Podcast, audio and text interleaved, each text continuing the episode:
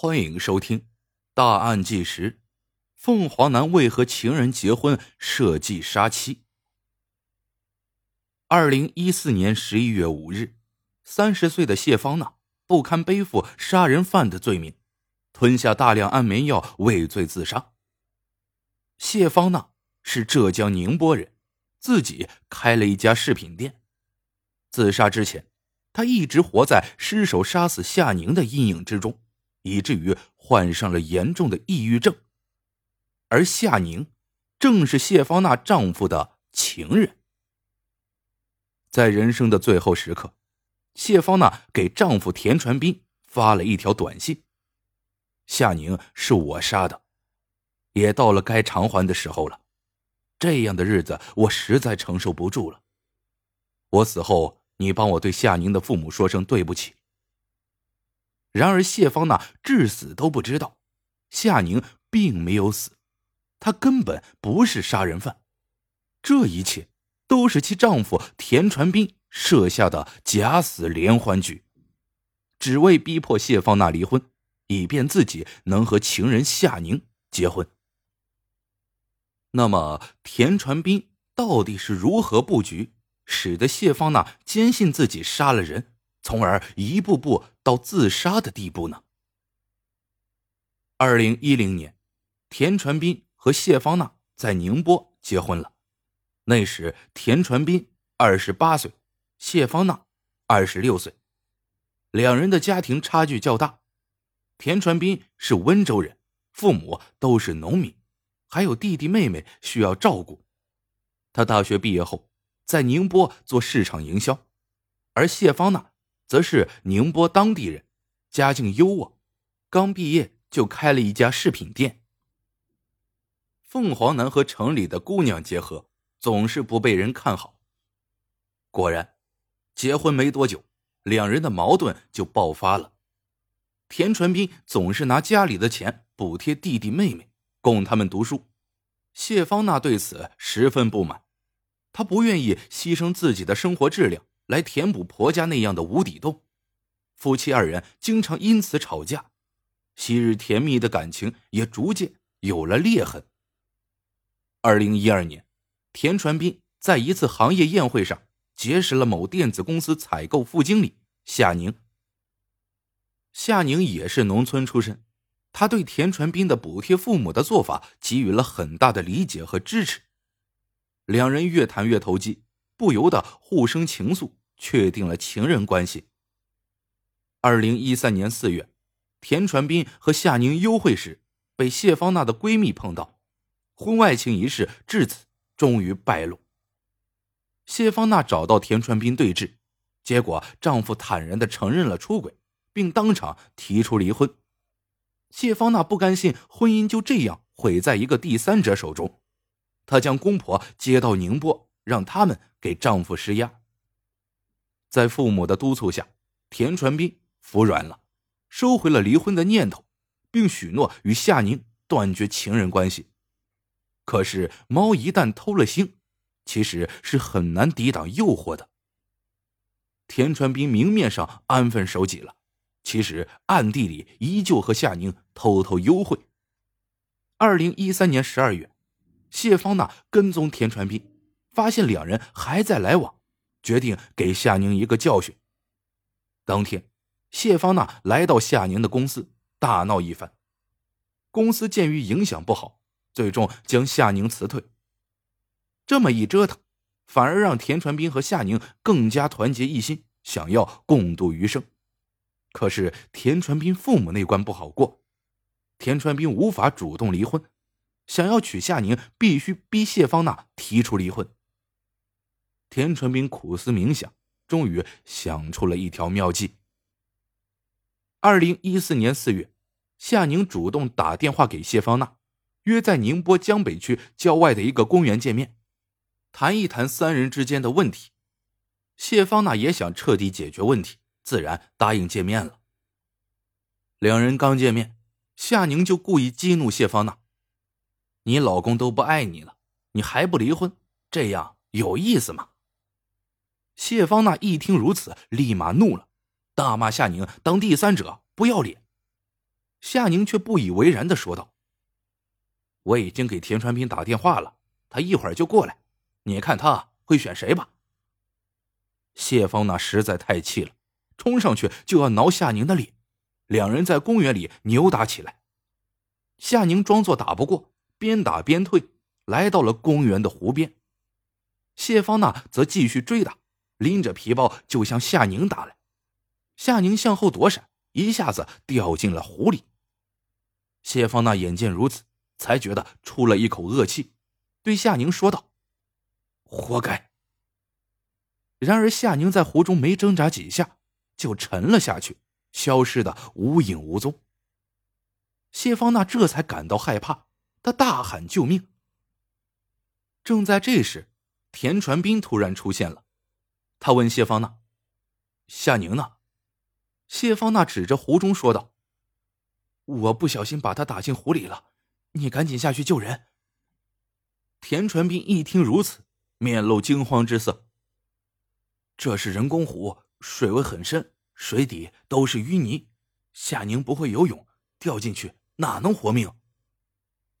谢芳娜看着平静的湖面，陷入了恐惧。怎么办呢？你赶紧想想办法。夏宁如果死了，我也完了。你赶紧想办法救他呀！田传斌冷静的说道：“救什么救？人都不见了。”最终，在田传斌的怂恿下，谢芳娜跟他匆忙回了家，然后再做打算。其实夏宁不但会游泳，而且水性也很好，他根本没有淹死，而是潜入了水底。田传斌到来后，趁机转移谢芳娜视线，夏宁则偷偷潜到了下游上岸。两人早就踩了点，那里正好有树林遮挡，不会被谢芳娜发现。如此一来。谢芳娜坚信自己失手杀了夏宁，她回家后坐立不安，想要投案自首，结果田传斌阻拦道：“你自首了，父母怎么办？我不会让你坐牢的，这事儿你不说，我不说，没人会知道。虽然我曾经背叛过你，但你依然是我最爱的人，我不会让你出事的。”田传斌的一番话，让谢芳娜打消了自首的念头。也对丈夫更加依赖。之后，田传斌让谢芳娜在家里休息几天，他出去打听下情况。此后几天，田传斌陆续传来了几条坏消息。夏宁的公司正在找他，夏宁的父母联系不到他，要报警了。谢芳娜吓得惶惶不可终日，担心自己杀人一事败露。田传斌眼见火候差不多了，就提议道。咱俩还是离婚吧。很多人知道夏宁和我的关系，你俩有矛盾。他失踪了，你绝对会成为最大嫌疑人。如果咱俩离婚了，夏宁和你的矛盾那就不在了，警方也不会怀疑你了。等风头过去，咱俩再复婚。谢芳娜没有当场答应离婚，只是说要考虑一下。田传斌有点着急了，决定加大力度。继续摧毁谢芳娜的心理防线，让她乖乖离婚。第二天，田传斌就从外面买回来一些纸钱和香烛，对谢芳娜说道：“这几天我总是梦到夏宁，我有些害怕，打算祭拜一下，让他安心上路。”田传斌的话让谢芳娜不由得哆嗦了一下。此后几天，谢芳娜开始频繁做噩梦。以至于患上了抑郁症，只有依靠安眠药才能入睡。田传斌的连环局还在继续，他带来了更多的不利消息。警察来找我了，询问夏宁的下落。我听说夏宁公司的人要调取他的通话记录，夏宁是不是给你打过电话呀？接二连三的噩耗让谢芳娜彻底崩溃，田传斌。趁机再次提出离婚。谢芳娜想了一下：“你是不是怕我连累你？现在离婚还有什么用？干脆我去自首得了。”其实他不知道，夏宁根本没有死。这田传斌哪能让谢芳娜去自首呢？田传斌安慰了谢芳娜半天，才打消了起自首的念头。此后几天，田传斌又利用陌生号码给谢芳娜发送索命短信、女尸照片，一步步摧毁着谢芳娜的心理防线。二零一四年十一月五日，谢芳娜实在承受不住内心的煎熬，她自认为自己杀了人，加之抑郁症加重，他给田传斌发送完短信，留下遗言后，就吞下了大量的安眠药，结束了暗无天日的生活。当时田传斌正在上班，还是谢芳娜的堂妹发现其吞药自杀的。经过一番抢救，谢芳娜还是离开了人世。本来想逼妻子离婚，没想到却逼得他自杀了。田传斌担心事情败露，那条短信绝不能让别人看到。正所谓天网恢恢，疏而不漏。堂妹送谢芳娜去医院时，顺手。拿走了她的手机，谢芳娜死后，手机就被堂妹放在了自己家中。田斌得知此事后，催着堂妹赶紧把妻子的手机交给他。堂妹本来想等安葬了堂姐再给田传斌手机，可是田传斌等不及了，找了各种理由让他立马交出手机。堂妹不由得疑心大起，她表面答应了下来，回家后。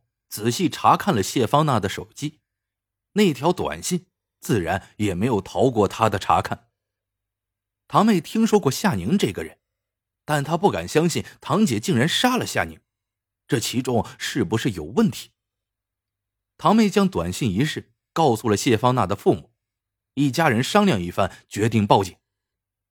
办案人员查询了夏宁的身份证，发现其半个月前曾购买了到温州的车票。按图索骥，成功将其带回了宁波。夏宁既然没有死，那谢芳娜为何会发送那条短信呢？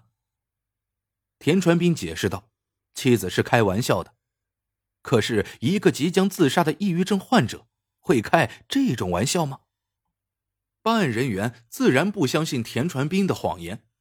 通过调查发现，给谢芳娜发送女尸图片的陌生号码。正是用田传斌身份证购买的。面对办案人员强大的审讯攻势，田传斌嘴硬了好几天，才将整个连环局的来龙去脉招供了出来。凤凰男有了婚外情，想要离婚，引发如此伦理悲剧，其心可谓狠毒。谢芳娜自杀真相终于真相大白，田传斌和夏宁因故意伤害致人死亡罪。受到了应有的惩罚，可是谢芳娜至死都不知道，这一切都是枕边人设下的局。